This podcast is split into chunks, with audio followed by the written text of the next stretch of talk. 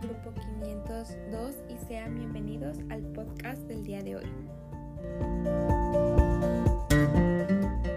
Escogí el tipo de interacción comunicativa pública y esta consiste en emisor, contexto, mensaje, canal o medio y situación comunicativa.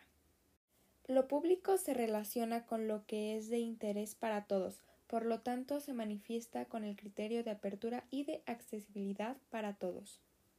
Sus características son que el emisor dirige su mensaje a otros, un colectivo, una masa, con los cuales no necesariamente tiene cercanía, incluso puede no conocerlos. Ejemplo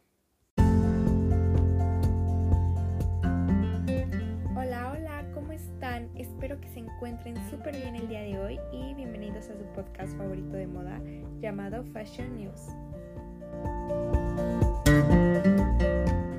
Este día tenemos para ti las más frescas noticias acerca del mundo de la moda. En primer lugar, tenemos que anoche Gucci cumplió 100 años y cerró el Hollywood Boulevard para presentar su nueva colección Love Parade, creada por Alessandro Miquel la colección está inspirada obviamente en el Hollywood Glam, o sea que el maximalismo está todo lo que da y algunas referencias de Hollywood.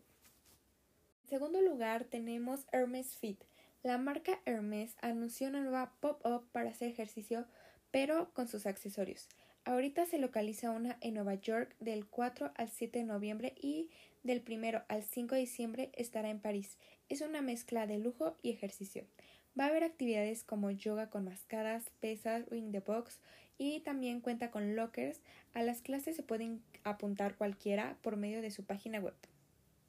Y por última noticia tenemos que Lady Gaga apareció en dos portadas de Vogue, Vogue Italia y British Vogue.